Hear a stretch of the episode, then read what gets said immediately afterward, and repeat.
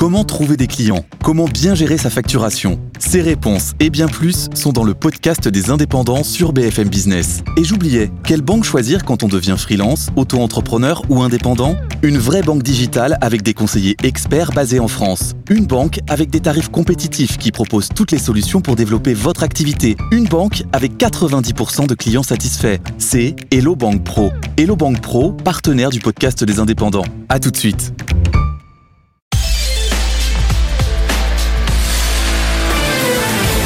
BFM Business. Vos placements, nos conseils, BFM Bourse. Guillaume Sommerer.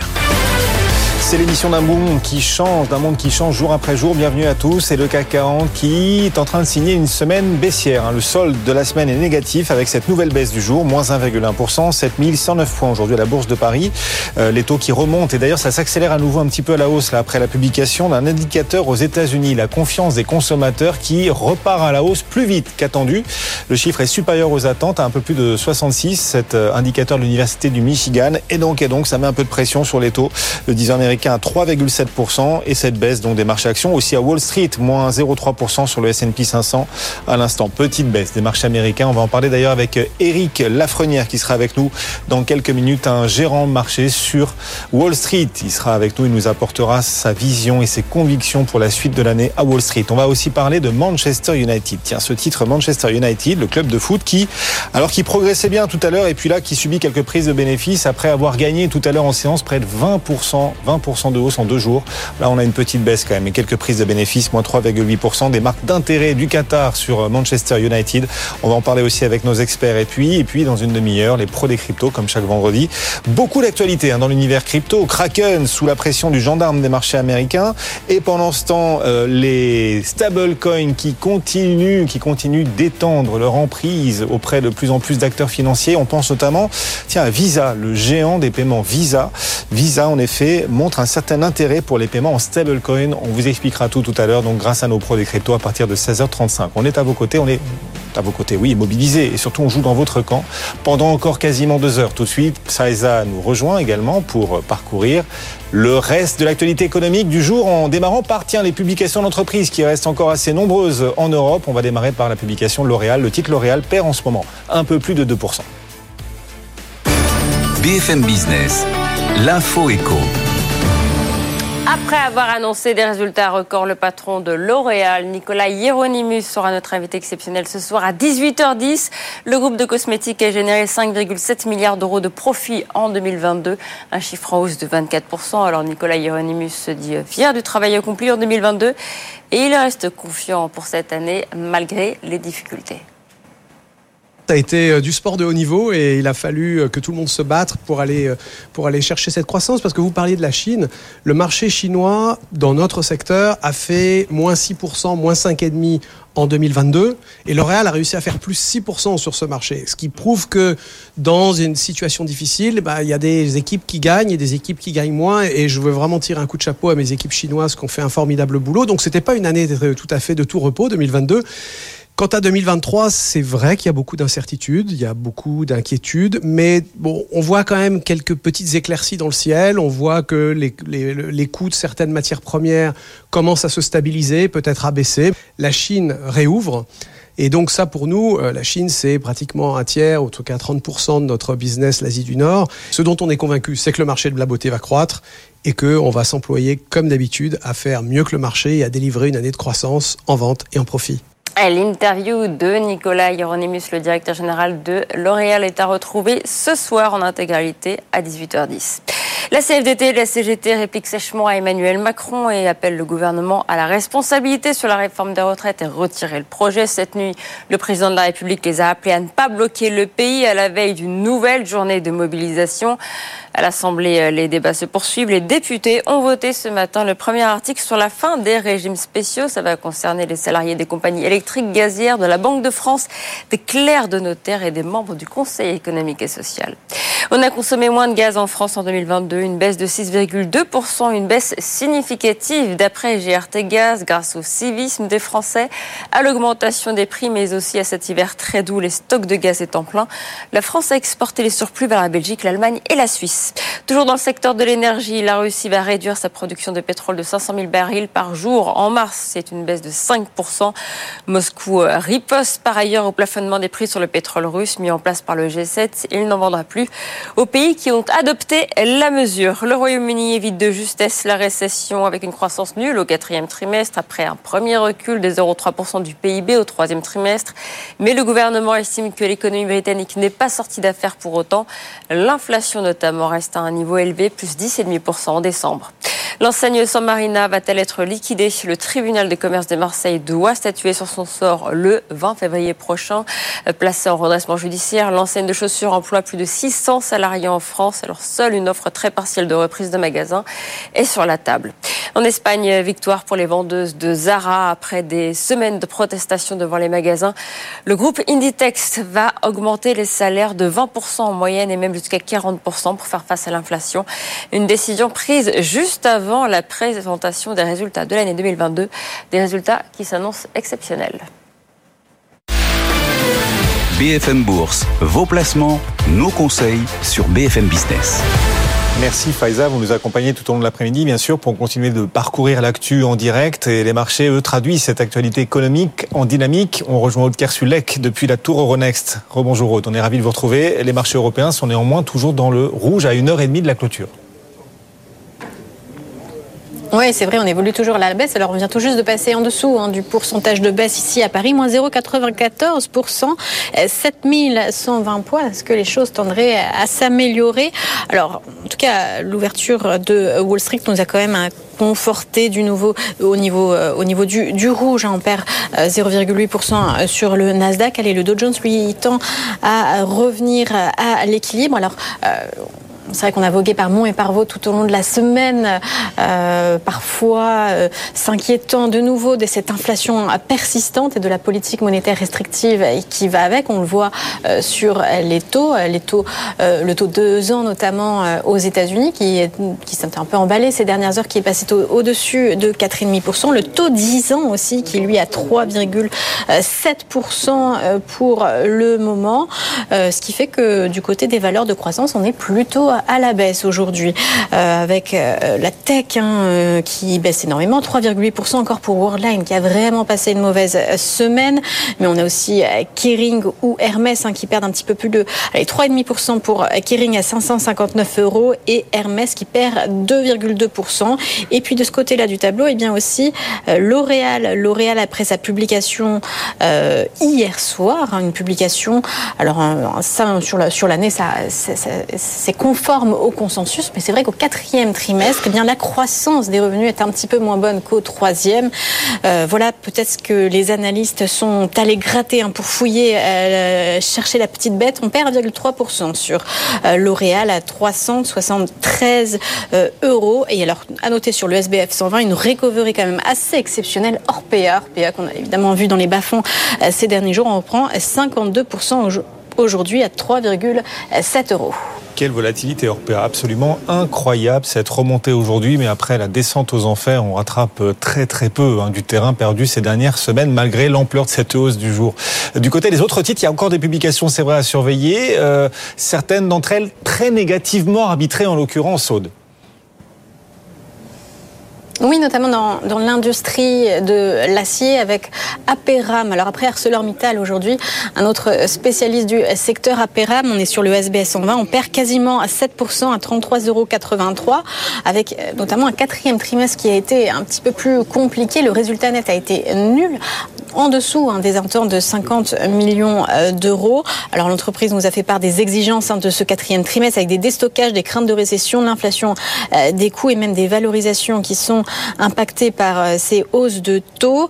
Euh, voilà pour les euh, problèmes. Donc sur l'année, le résultat net baisse d'un tiers. C'est donc sanctionné de quasiment 7%. On a Eramet d'ailleurs qui suit dans son sillage à moins 4% à 103,80 euros. Et puis en Allemagne, ça va mal hein, pour l'équipementier sportif Adidas qui perd actuellement 11% à 138 euros. Alors Adidas qui a averti hein, sur ses résultats. Alors ce n'était pas une publication, mais le chiffre d'affaires devrait reculer de près de 10% et le bénéfice d'exploitation devrait être quasi nul. Ce ne sont pas hein, les résultats que nous aurions dû avoir, déplore le PDG. Tout ça, c'est dû évidemment à la séparation avec l'égérie, hein, Kenny West, qui ne leur faisait pas franchement de publicité. Ça va continuer de peser encore sur les comptes avec les stocks de chaussures qui risquent d'être dépréciés. Voilà ce que les analystes euh, sanctionnent cet après-midi. Alors je suis allée quand même vous chercher une publication qui a eu les faveurs des investisseurs. On va en Italie avec IFCO, euh, le fabricant de camions et euh, d'autobus qui vient clôturer avec un bénéfice net de 225 millions d'euros. C'est beaucoup plus hein, que l'année précédente. la société qui a proposé également son premier rachat d'actions, eh bien l'action s'envole de 14,25% à la bourse de Milan. IFCO qui a d'ailleurs noué des partenariats hein, cette année avec Hyundai et Nikola pour le camion à hydrogène. Eh bien, tout ça, ça s'envole. Merci beaucoup. Aude Kersulek nous accompagne depuis la Tour Euronext, ce regard panoramique sur l'ensemble des marchés pan-européens. À tout à l'heure, Aude, on vous retrouvera pour la clôture, justement en direct à partir de 17h35 sur BFM Business. L'Europe qui recule, et c'est vrai que le solde sur le CAC 40 cette semaine est négatif. Une semaine de légère respiration sur le CAC et sur les marchés européens. À Wall Street, séance euh, ambiguë, paradoxale. On était euh, dans le rouge et puis on voit les indices rebasculer légèrement, très légèrement dans le vert, notamment le S&P 500 à l'instant, le S&P qui grappille péniblement 0,03%, malgré une remontée des taux obligataires d'ailleurs. Le 10 ans américain remonte encore un peu, là, à 3,7% après la publication d'un indicateur intéressant. Ça concerne la confiance des ménages américains, l'indice du Michigan, qui remonte un peu plus qu'attendu, un peu plus de 66 pour euh, cet indicateur du, du Michigan. On l'attendait pas forcément à ce, à ce niveau-là. Euh, ça pousse à la hausse les taux euh, obligataires, donc sans pour autant exercer une grosse pression sur les indices actions. Oui, ce S&P 500 qui s'est stabilisé après avoir ouvert dans le, dans le rouge. Nasdaq, lui, recule encore un peu, moins 0,4, mais rien de méchant, alors que les taux américains, eux, sont en train de remonter. On va continuer de parler de Wall Street justement avec euh, notre expert qui vient de nous rejoindre, Eric, euh, Eric euh, pour Richelieu Gestion, il est avec nous, il va nous en parler, Eric Lafrenière, pour USA Today, 16h13, c'est l'heure en effet de creuser, de plonger au cœur de cette séance US sur BFM Business comme chaque après-midi. C'est parti. BFM Business, BFM Bourse, USA Today. Éric Lafrenière, gérant senior donc pour Richelieu Gestion, spécialisé sur les actions nord-américaines. Ça tombe bien. Bonjour Éric. Bonjour. On est ravi de vous retrouver. Euh, on va parler des taux dans un instant qui continuent de remonter un petit peu aujourd'hui. D'abord les entreprises parce qu'on est encore au cœur de la saison de publication. On va en profiter. Et, et ce nouveau jeu quand même des entreprises américaines, elles relèvent leurs dividendes, elles multiplient, elles multiplient les rachats d'actions, donc elles font plaisir euh, aux investisseurs et aux actionnaires et en même temps elles annoncent des, licenciements ou des réductions de coûts. C'est voilà, c'est la nouvelle mode, faire plaisir aux actionnaires et par ailleurs euh, oui, parallèlement euh, réduire les coûts. Oui, en, fait, on est passé de presque une décennie où, les sociétés euh, c'était une croissance quasi à tout prix. Donc le, régime des taux a, évolué, hein, on l'a vu avec des, des, taux qui sont beaucoup plus élevés. Et, et aujourd'hui, les investisseurs demandent des, des résultats beaucoup plus concrets des entreprises. On l'a vu, ça avait déjà commencé en fin d'année dernière. On l'avait vu avec HP, qui avait, euh, je crois, annoncé une hausse de son dividende de 5%, tout en licenciant entre 4 et 6 000 personnes. Euh, on, l'a vu euh, plutôt il, y a, quelques semaines avec Meta, qui a annoncé une baisse des dépenses d'investissement de, 4 milliards de dollars, qui a annoncé une hausse de son programme de, de rachat de titres de 40 milliards de dollars. Donc, on l'a vu encore tout récemment avec Disney, euh, qui a annoncé, euh, dont le nouveau ancien PDG avait annoncé, je crois, 5,5 milliards de, de, réduction des coûts.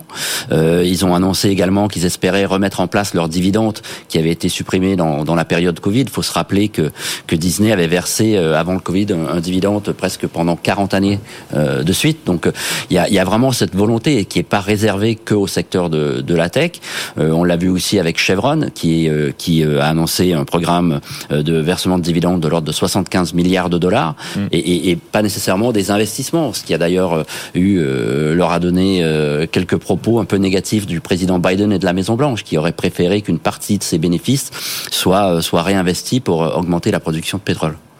Oui. Et donc, et donc, qu'est-ce que vous vous dites? Vous vous dites que les entreprises vont avoir de plus en plus de mal à créer de la valeur. Enfin, comment est-ce que vous appréciez, comment est-ce que vous accueillez en tant qu'investisseur le fait que d'un côté on rédige les coûts et on investisse peu dans l'outil de production, et de l'autre on, on, fasse un peu plus plaisir au contraire à, à l'actionnaire à travers les rachats d'actions ou encore les dividendes? Bah, je, je, pense que dans, dans, le contexte actuel, c'est plutôt la bonne décision euh, que sont en train de faire. Et en, en tant qu'actionnaire, euh, à travers nos fonds, euh, on, on, est, on est content que, que les sociétés aujourd'hui, dans cet environnement de marché, privilégient plutôt euh, cette politique de retour à l'actionnaire.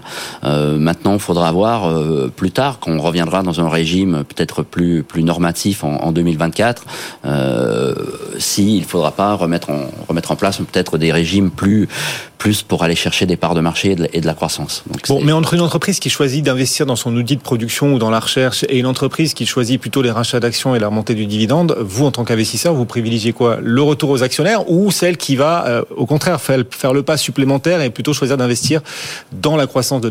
Nous, en fait, dans, vous le savez, dans le fond, on en avait déjà parlé, la poche cœur de notre fonds, hein, qui représente minimum 50% de nos actifs, on recherche des sociétés qui ont démontré leur capacité à faire croître le dividende dans le temps pendant un minimum de 15 ans.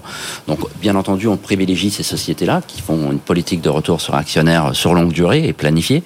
Après, on aime aussi aller chercher sur des thématiques diverses d'autres sociétés qui vont aller chercher des parts de marché ou, euh, essayer de d'innover pour pouvoir améliorer un petit peu leur leur business model actuel. Alors tout le monde sur les marchés est en train de chercher les futures sources de disruption. Alors on voit un acteur tiens des services de VTC Lyft qui plonge littéralement aujourd'hui à Wall Street très très forte baisse pour Lyft en ce moment de plus de 25% après des prévisions inférieures aux attentes.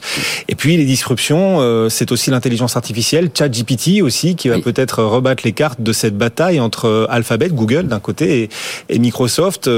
Comment est-ce que vous voyez les nouvelles frontières de la tech avec cette émergence de plus en plus euh, visible de l'intelligence artificielle? Donc c'est ce qui est en train de se passer de, de ce côté-là, c'est hyper intéressant. Euh, si on regarde les statistiques euh, sur janvier euh, qui ont été euh, données tout, tout récemment, Google ou Alphabet détenaient environ 93% des parts de marché sur les moteurs de recherche. 3% pour Bing, quelques acteurs se partageaient le, le, le reste. Donc c'est un enjeu qui est énorme. On estime les revenus publicitaires ou les revenus numériques liés à l'Internet à 500 milliards de dollars, et ceux liés aux moteurs de recherche représentent environ 40%, donc presque 200, euh, 200 milliards de dollars. Donc l'enjeu, il est très important. On l'a vu avec Microsoft qui avait annoncé, donc, euh, qui est le plus grand actionnaire, en tout cas qui investit fortement dans euh, OpenAI, qui est le, la maison mère de, de chat GPT, qu'ils allaient intégrer euh, cette capacité à leur, moteur de recherche, donc Bing.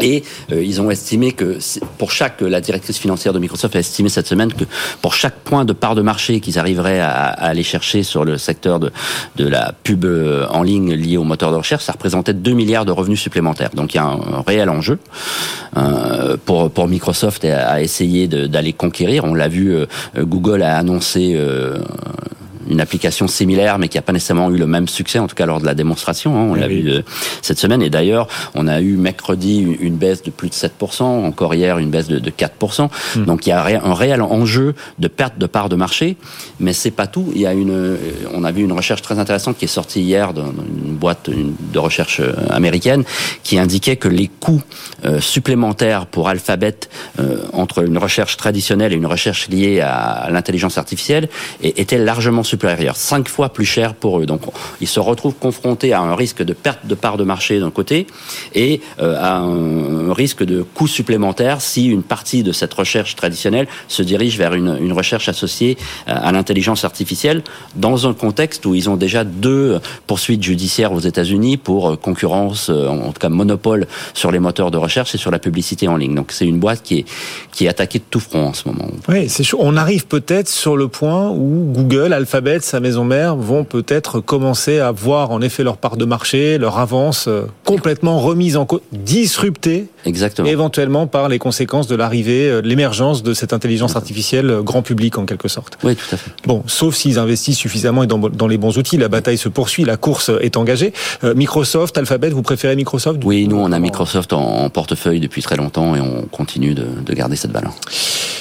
Et parallèlement, ben, on le voit à travers la séance du jour, la torture des taux continue de peser hein, sur les marchés. Là, on parle des publications des entreprises, mais dès qu'il y a un mouvement sur les taux, c'est ça qui fait la tendance globale des marchés. Et on voit un retour des tensions obligataires. Le 10 américain, on le disait, qui remonte à 3,7%. Puis l'inversion de la courbe des taux, hein, oui. même, qui atteint cette inversion de la courbe des taux aux États-Unis, des niveaux, des écarts qu'on n'avait plus vu depuis les années 80. Tout à fait. Hein. Je crois qu'hier, on a touché 86 points de base. C'était effectivement depuis le début des années 80. Donc, il y a, y a une, une réelle il y a une réelle guerre qui se met en place entre les entre les investisseurs, entre Wall Street et, et, la Fed.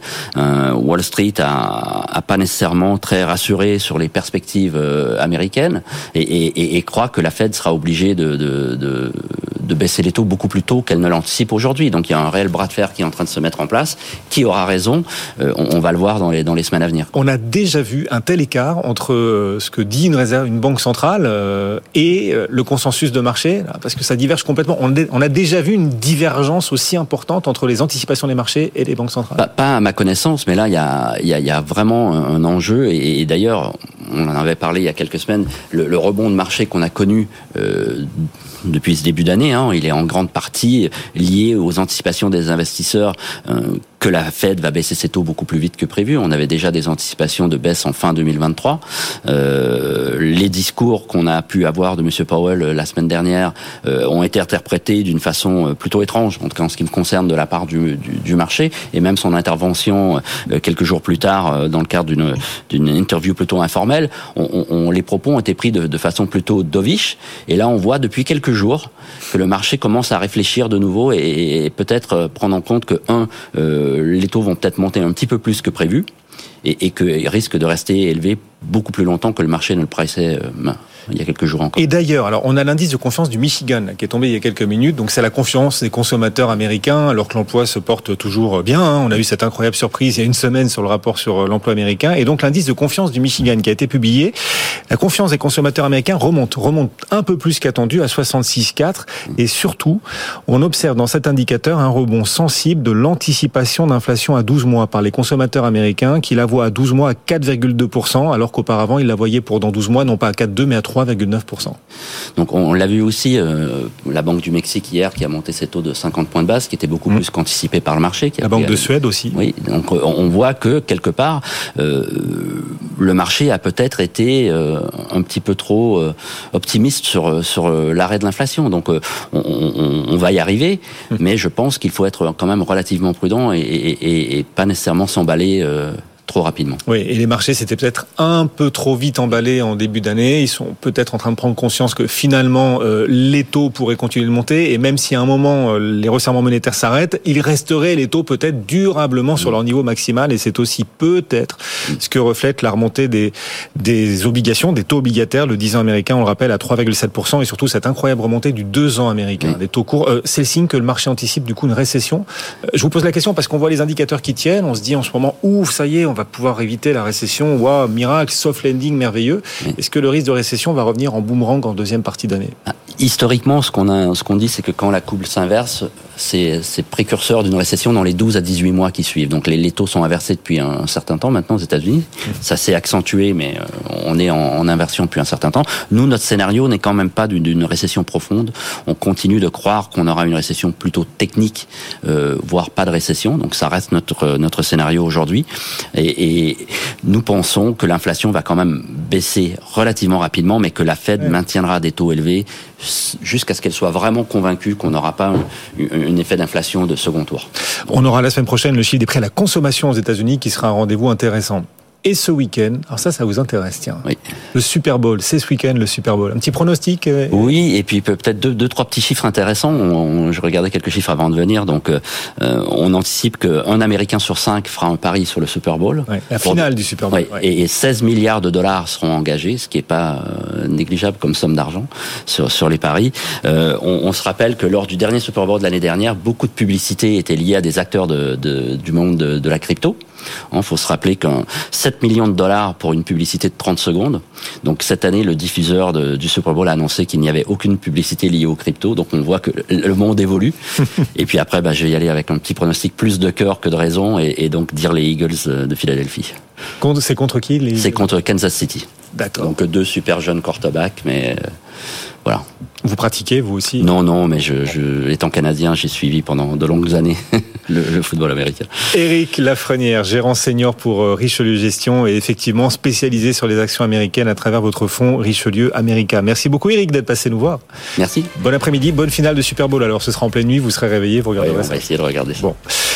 Bon week-end. Merci. Dans un instant, alors que New York, hein, New York euh, hésite énormément, Wall Street très mitigé, le S&P 500 en ce moment progresse un peu, plus 0,05, le Nasdaq au contraire recule de 0,3%, mais on a plutôt une mauvaise nouvelle économique aujourd'hui, puisque donc cet indicateur du Michigan qui laisse transparaître des anticipations d'inflation par les consommateurs revues à la hausse, des anticipations d'inflation qui passent de 3,9 à 4,2% à horizon 12 mois dans cet indice du Michigan. On va y revenir bien sûr avec nos experts tout au long de, de l'après-midi, mais les taux obligataires du, du coup sont sous pression. 10 ans américains continuent lentement, mais sûrement, de monter. On est à 3,71 à l'instant sur le 10 ans américain. Le 10 ans français remonte aussi à 2,83, le 10 ans allemand à 2,37. On va en parler aussi avec notre analyste technique qui sera avec nous dans un instant, Gilles Santacreux. Puis juste après, tiens, on parlait de la finale du Super Bowl où il n'y aurait pas de marque crypto au cœur de cette finale cette année, contrairement à l'an dernier. Eh bien, on va en parler des cryptos grâce à nos pros des cryptos qui vont nous rejoindre aussi dans un instant. On est à vos côtés, on joue dans votre camp pour encore une heure et demie jusqu'à 18h et on se retrouve donc dans à peine 2-3 minutes. À tout de suite.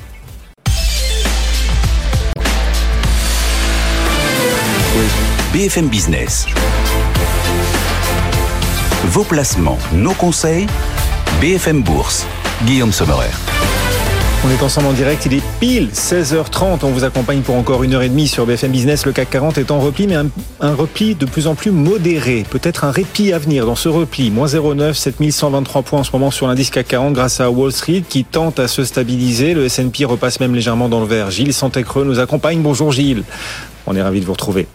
Trader Bonjour. pour euh, et administrateur pour euh, boursicoté.com. Bienvenue Gilles. Ravi de vous retrouver. Donc on voit ces marchés qui sur la semaine affichent un, un solde négatif. Voilà, ça aurait été une semaine plutôt de respiration sur les marchés financiers, mais toujours pas de forte respiration. On est simplement sur une légère consolidation et on voit qu'à mesure qu'on s'approche de la clôture, le repli euh, tente à se limiter, se restreindre de plus en plus. D'un point de vue technique, est-ce que vous estimez que les marchés, le CAC, pour être plus ciblé et précis, que le CAC 40 en a encore beaucoup sous le pied pour reprendre le mouvement haussier du début d'année? Mais justement, c'est ce qu'on a manqué cette semaine, c'est des catalyseurs justement pour euh, valider et confirmer la, poursuite du mouvement haussier qui avait été entamé en, fin de semaine dernière. En fin de semaine dernière, on avait clôturé donc au-dessus de la zone des 7200 points. Et puis dès le début de la semaine, on est revenu dans un range hein, que j'ai défini entre 7110 et 7200. On n'est jamais parvenu à rester d'une manière pérenne au-dessus de cette zone. Au contraire, on est revenu à de multiples reprises tester la zone de support donc de ce de ce range de la semaine euh, qui était défini à 7110 points. Encore aujourd'hui, on est venu casser cette zone alors d'une manière un peu plus significative que les précédents tests et on est parvenu à se replacer au-dessus de ce niveau. Donc techniquement, on n'est pas encore sur une inversion de tendance puisque cette zone des 7110 avait été résistance auparavant pendant plusieurs jours. Donc tant qu'on confirme cette configuration, à savoir un support sur la zone des 7110 points, on reste sur une dynamique qui certes s'est neutralisée d'un point de vue court très court terme, mais qui dans l'ensemble reste orientée à la hausse. Attention toutefois à la confirmation du changement de tendance sur le dollar index. J'attirais euh, j'attirais l'attention des, des, investisseurs donc sur ce retournement en début de semaine. Le dollar index qui était repassé sous les 101 en fin de semaine dernière, eh bien enfin non, durant la semaine dernière, il est repassé à 103 et c'est pas les dernières statistiques euh, de, de, qui sont qui, qui ont été données cet après-midi, eh bien qui, qui vont faire changer la tendance. Ce, ce retournement pourrait changer beaucoup de choses sur les marchés. On le voit d'ailleurs sur énormément de, de paires de devises euh, on a énormément de, y compris sur le Bitcoin, hein, qui ne parvient pas à, prolonger donc la hausse qu'il avait euh, qu'il avait entamée il y a quelques quelques semaines. Eh bien, on a une stabilisation, voire une consolidation. On revient sur les 21 000. Donc clairement, il va falloir surveiller donc les taux américains, mmh. euh, la force du dollar, et ça pourra avoir éventuellement des, des je dirais, des, des, des effets sur l'évolution des marchés européens qui, on le sent, sont fragilisés cette semaine. Donc la semaine prochaine, c'est encore une fois cette zone des 7110 qu'il va falloir surveiller. Seul un débordement de la zone 7200-7230 pourrait relancer la dynamique haussière qui reste encore actuellement, même si elle est fragilisée, la tendance de fond donc pour les prochains jours. On voit la remontée des taux obligataires peser sur les valeurs de croissance. Aujourd'hui, Gilles, Worldline et Lanterne Rouge du CAC 40, moins 4,2. On a aussi Kering dans les valeurs de croissance, le luxe, moins 3,5% qui recule. Donc ce titre Kering. L'Oréal aussi, malgré une publication supérieure aux attentes et un dividende augmenté de 25% quand même pour les actionnaires, eh bien L'Oréal est sanctionné, mais après avoir largement surperformé aussi depuis quelques mois, L'Oréal aujourd'hui perd 1%. Et puis à la hausse, les valeurs de défense, SAB, qui nous annonce de bons résultats et qui porte à la hausse l'ensemble du secteur. Je vois Thales là en direct qui Thales est en tête de l'indice CAC 40 et progresse d'un petit peu plus de 2,5%. Dassault Aviation aussi dans la route Thales qui progresse bien. Puis Total Energy grâce à, au prix, au cours du, du pétrole. Juste un dernier mot, Gilles, sur euh, quand même euh, ce à quoi on s'était, on n'était plus habitué, voir l'Europe faire moins bien que Wall Street. Depuis quelques mois, l'Europe en bourse progresse davantage que Wall Street, surperforme largement Wall Street. Bah, Aujourd'hui, c'est pas le cas. L'Europe fait moins bien que Wall Street. Est-ce que c'est le signe d'après vous que la surperformance européenne est derrière nous pas encore. On a eu quand même une grosse surperformance de l'Europe hein, par rapport aux États-Unis donc ces derniers mois. Le fait qu'il y ait un petit effet de rattrapage ne veut pas dire qu'il y a un changement de tendance majeur. Encore une fois, cela aussi s'explique par le changement de tendance donc sur le, dollar. Hein. Le dollar s'est fortement euh, renforcé. On le voit sur de nombreux actifs. Euh, donc pour l'instant, ce n'est pas suffisant pour euh, désigner vraiment un changement de tendance profond. On a des éléments sur, alors sur les monnaies, par exemple, on a vu qu'on a eu beaucoup de volatilité. On a encore beaucoup de sensibilité aux, aux, banques centrales. On a vu beaucoup de volatilité sur le yen suite à, à la nomination du prochain gouverneur de la banque centrale euh, du Japon. C'est vraiment toujours au niveau de ces banques centrales et donc de la valeur des monnaies que, que s'articulent justement les, mmh. les, les, inquiétudes et les différences de dynamique que l'on peut avoir en fonction d'un secteur géographique ou l'autre. Merci beaucoup Gilles Santacreux, nous accompagner pour bourseécoutet.com et puis des valeurs euh, liées au sport aussi à suivre aujourd'hui, notamment Adidas qui plonge à Francfort. Adidas perd euh, quasiment 12%, puisque la récente résiliation du partenariat avec Kenny West pèse sur euh, les perspectives d'Adidas et sur euh, le chiffre d'affaires récent. Ce titre Adidas, donc, qui recule aujourd'hui très, très lourdement. Hein. C'est dur quand une marque s'expose trop à une seule star, une seule personne, et on voit que quand on perd sa star, eh bien, c'est directement sanctionné par le marché. On voit toujours dans l'univers du sport, à l'inverse, Manchester United, bien progressé sur deux séances. Le titre aura gagné près de 20%, même si on a désormais depuis quelques minutes quelques prises de bénéfices sur Manchester United, le titre qui a bien progressé donc sur deux séances grâce à l'intérêt manifeste des Qataris, des Qataris pour pourquoi pas tenter de prendre le contrôle de Manchester United. Jim Ratcliffe ne serait donc plus seul prétendant déclaré à vouloir racheter le club et ce titre qui en a donc bien profité sur deux séances. Le CAC est en baisse, moins 1%. BFM Business, BFM Crypto, les pros. L'avenir est le seul endroit où on est tous certains de passer le restant de nos jours. L'avenir a son rendez-vous chaque vendredi. Les pros, les cryptos, parce que les blockchains et les cryptos contiennent sans doute une fraction de notre avenir. 16h35, on est vendredi, ils sont là, nos pros. Claire Balva, bonjour Claire. Bonjour Guillaume. Bienvenue, experte crypto indépendante. Owen Simonin nous rejoint aussi. Bonjour Owen. Bonjour. Sa chaîne YouTube Asher, il est aussi à la tête de Meria. Et puis en ligne avec nous, Vincent Bois depuis les bureaux d'IG. Bonjour Vincent. On Bonjour. est ravi de vous retrouver. Vincent, il faut nous dire de, de quel bois les cryptos sont faites. Justement, le Bitcoin qui repart à la baisse, là, avec euh, d'ailleurs les marchés traditionnels. Bitcoin qui repasse sous les 22 000 dollars après la superbe hausse du début de l'année. Est-ce que c'est est-ce que c'est le premier tournant de l'année là qu'on est en train de vivre sur le, le, le prix, le cours du Bitcoin? Alors pour le moment, c'est simplement un retour en arrière ou en tout cas une consolidation. On n'est pas allé chercher les 25 000 hein, qui permettraient peut-être de valider ce, retour haussier, cette tendance haussière.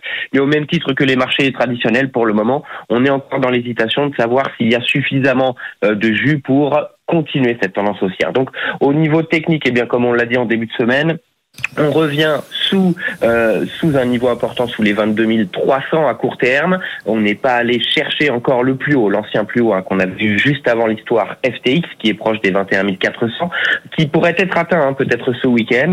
Et puis en dessous, eh bien notre objectif court terme hein, pour justement essayer de valider la tendance, euh, ou au contraire de repartir à la baisse, puisque euh, on l'a dit plusieurs fois, il y a eu déjà deux hausses de plus de 40% depuis le début du marché baissier, qui s'est conduit, ou en tout cas qui s'est euh, qui est allé par la suite sur un niveau encore plus bas. Ici donc les 21 400 sous ce niveau pour aller chercher euh, le niveau technique psychologique majeur 19 700 20 000 dollars et c'est donc à ce niveau-là qu'on pourra ou en tout cas que le marché et les graphiques détermineront si on retourne en arrière et justement si cette hausse de 40% finalement euh, n'est pas le début d'une tendance haussière, ou si au contraire, on se maintient sur ces niveaux, 20 000 dollars, et on repart à la hausse. Qui pourrait être le déclencheur, probablement ce week-end, mais surtout en début de semaine, tout comme sur les actifs traditionnels, avec l'inflation américaine mardi. Oui, mardi, les prix à la consommation à suivre aux États-Unis qui impacteront sans doute le marché des taux et donc aussi peut-être les marchés traditionnels et peut-être les cryptos. Euh, du côté de l'Ether, quel potentiel? Alors l'Ether, de la même façon, est bien retour en arrière, échec à venir franchir les 1700, 1730 dollars. Hein, ces 1730 dollars, c'est un niveau de support qu'on a éprouvé à plusieurs reprises 2021, 2022, et puis qui est devenu résistance et donc qui bloque la tendance. Nouvel échec donc sous ce niveau euh, durant les dernières séances, retour en arrière. On est allé chercher les 1520, 1540. Actuellement, on se situe sur ce niveau. C'est un oblique à court terme. Sous ce niveau, et eh bien de la même façon, pour le Bitcoin sur les 19 700, 20 000 dollars, qui est, je le rappelle, l'ancien plus haut historique 2017-2018. Pour l'Ether, euh, eh bien c'est les 1400, 1420 dollars. Donc de la même façon, pour moi, il faut aller chercher ce niveau, et c'est à ce niveau-là euh, qu'on déterminera, en tout cas que euh, on pourra déterminer s'il y a un rebond et qu'on essaye de valider la tendance haussière, ou si au contraire c'est un retour en arrière sous ce niveau, et donc probablement d'aller chercher des nouveaux plus bas, plutôt vers les 1200. Donc actuellement, c'est une consolidation. On va, pour moi, aller chercher les 1400, 1420. On déterminera à ce moment-là. Et donc, pour les mêmes raisons, la semaine prochaine pourrait être déterminante sur les graphiques. Vincent Bois pour euh, IG régulièrement à nos côtés. Merci beaucoup, Vincent, de nous avoir accompagnés. Owen Simonin et Claire Balva nous accompagnent. On est bien là. Il est 16h39. On a quasiment 18 minutes euh, pour nous pour parcourir. Ouais, c'est rare. On a un petit peu de temps là pour parcourir l'ensemble de l'actu de, de cette semaine. Vous êtes prêts? On y va. C'est parti. D'abord aux États-Unis, tiens, les utilisateurs crypto qui sont pas sereins. Euh, le patron de Coinbase, Brian Armstrong, a tweeté sur une potentielle intervention du gendarme des marchés américains, la SEC, dans les cryptos. Et la sentence n'a pas tardé à tomber. Elle concerne l'exchange Kraken. Quelle mesure la SEC prend-elle vis-à-vis de, de Kraken, Owen? C'est une décision assez grosse et lourde de sens. Euh, il s'agit alors, il s'agit pas d'une amende parce que ça n'a pas été jusqu'au tribunal. Hein, c'est un settlement, donc un accord qu'ils ont trouvé pour arrêter le, le, le, le problème et les discussions. 30 millions de dollars chargés à Kraken, avec l'obligation d'arrêter tout de suite leurs produits de lending et leurs solutions de earning, donc des produits de lending, des produits de stacking, permettant aux utilisateurs de la plateforme de générer des intérêts sur leurs crypto-monnaies. On se souvient qu'ils avaient interdit à Coinbase de proposer un service de lending sur les stablecoins pendant le dernier bull run. Aujourd'hui, c'est Kraken qui est sanctionné et qui doit immédiatement arrêter ce produit. Les, conséquences sont assez lourdes. En, en, tout cas, ça fait énormément de bruit sur euh, les réseaux. Et pour le coup, c'est parce que les États-Unis considèrent ce produit et essayent de l'assujettir finalement euh, comme un security. Et à ce moment-là, sans avoir l'autorisation de proposer ce genre de service, Kraken et comme la plupart des autres sociétés américaines n'auraient pas le droit de proposer ce service. Ce qui fait énormément de bruit sur les réseaux, c'est qu'il y a quelques acteurs ré régulés et vertueux aux États-Unis, comme Coinbase en bourse et comme Kraken finalement, qui, si je dis pas de bêtises, a commencé à San Francisco, et ce sont eux qui se font sanctionner et corriger par la Security Actions Commission, alors qu'on avait des FTX, alors qu'on avait énormément de structures comme des Celsius qui se sont du coup et qui ont affecté directement les portefeuilles des utilisateurs particuliers alors que ces structures-là, qui n'ont pas eu, entre guillemets, de défaut, se font sanctionner et se font taper sur les doigts.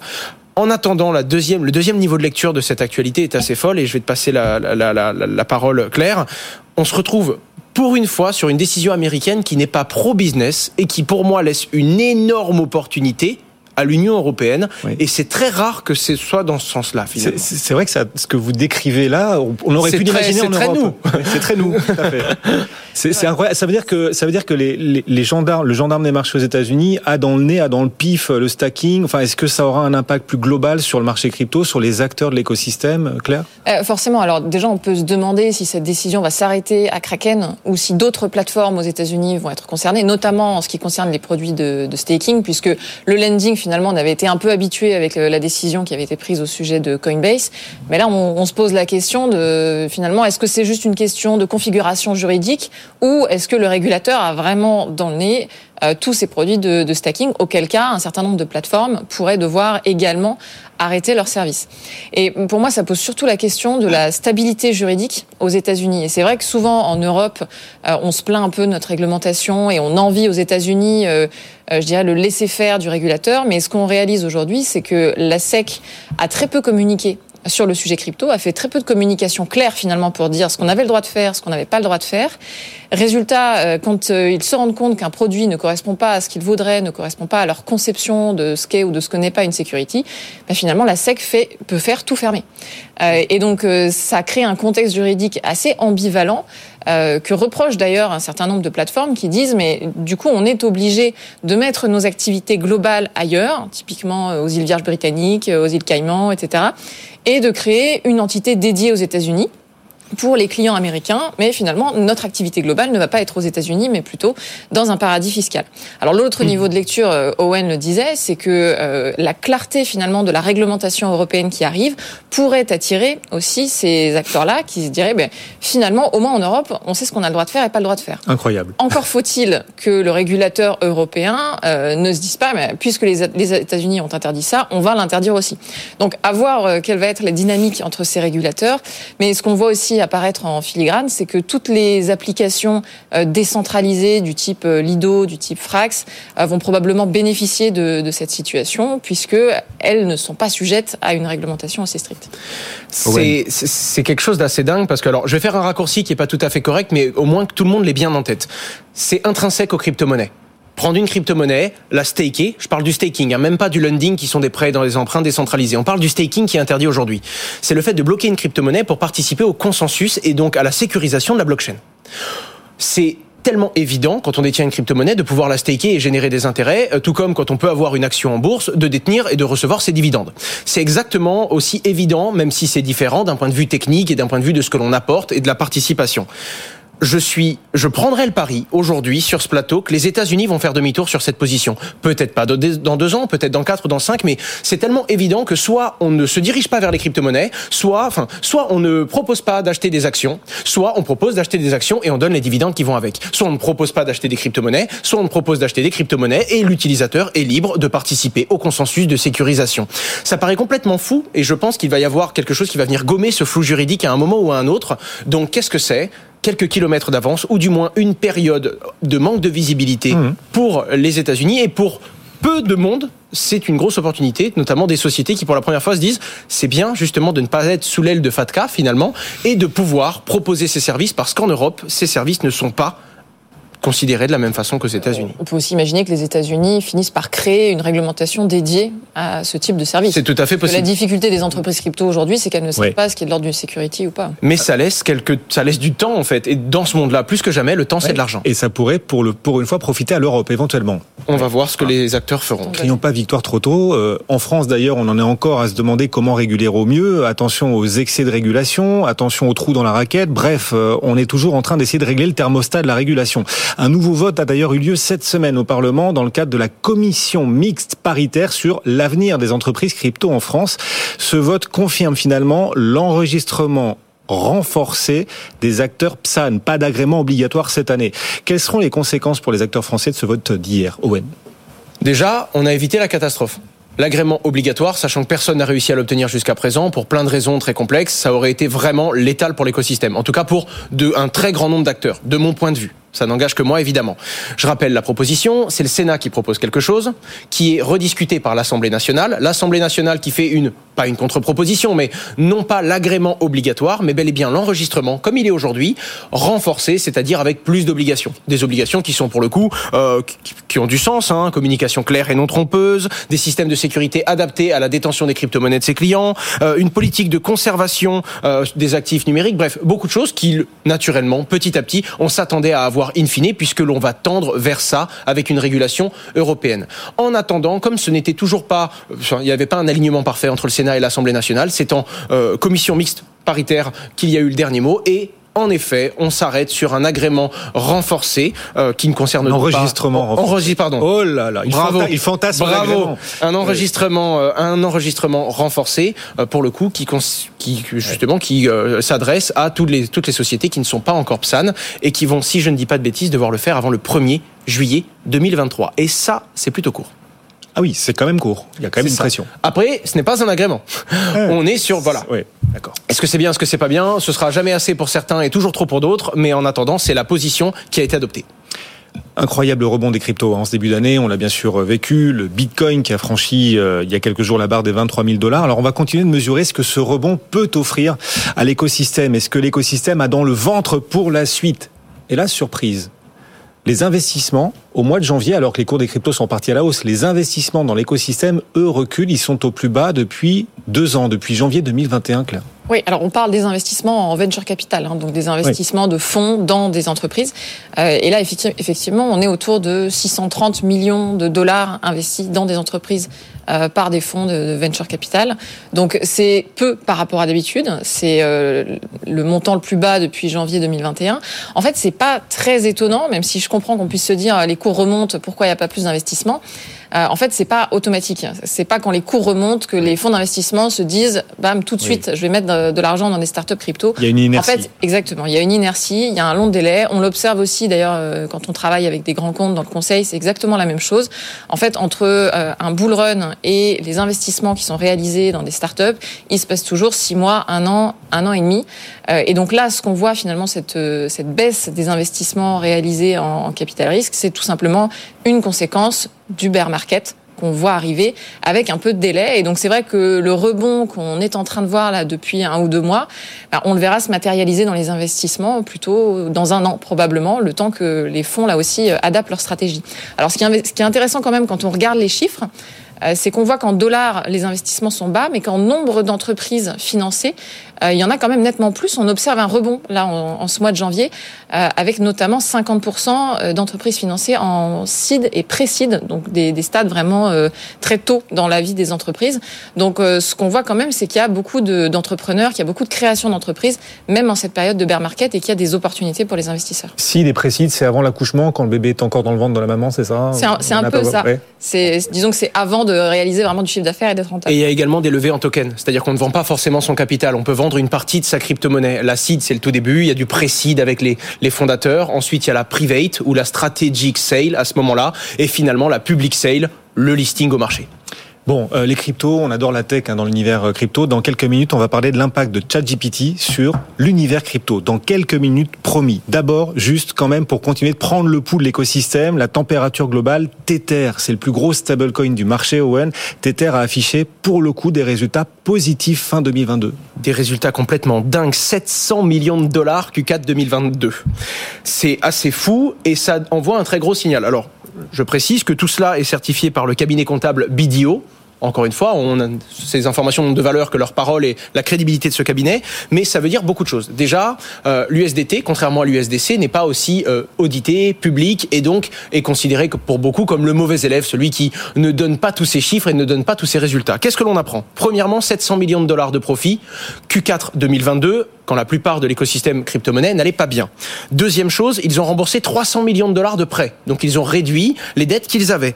Troisième chose, euh, ils ont éliminé totalement les commercial papers qu'ils avaient dans leur stock. Je rappelle que le modèle d'un stablecoin centralisé, c'est émettre des stablecoins sur la blockchain et garantir un pour un la parité avec des équivalents cash. Avec une augmentation des taux directeurs, le fait de détenir des des monnaies, des fiat pour le compte de ses clients devient une activité très rémunératrice sans prendre trop de risques du coup avec les placements fiduciaires et ça ne m'étonnerait pas que si ça continue ainsi, comme les crypto-monnaies sont plutôt basses et que beaucoup de gens sont sur des, stable, euh, sur des stablecoins, mm. Tether continue d'afficher de très très beaux résultats si tant est que ces données soient justes. Pourquoi si tant est que ces données soient justes? Parce qu'à part du coup le certificat du cabinet comptable, et on a déjà eu des différences. Mais voilà, si le cabinet comptable est totalement fiable, et dans la crypto-monnaie, on se méfie de tout, tout le temps, mm. euh, si c'est le cas, ça fait une très très bonne image et en tout cas c'est une belle cash machine qui fonctionne correctement pour Tether. Il y a une autre bonne nouvelle pour les stablecoins, on en parlait avec Alexandre Stachenko sur ce plateau il y a quelques jours, les règles plus prudentielles de Bâle notamment euh, laissent les coudées relativement franches aux banques qui euh, souhaiteraient recourir aux, stablecoins et puis du côté des géants du paiement, Visa, le géant mondial des paiements, Visa drague aussi cet écosystème stablecoin, Visa marque un certain intérêt pour euh, de futurs paiements oui, en stablecoin, Claire.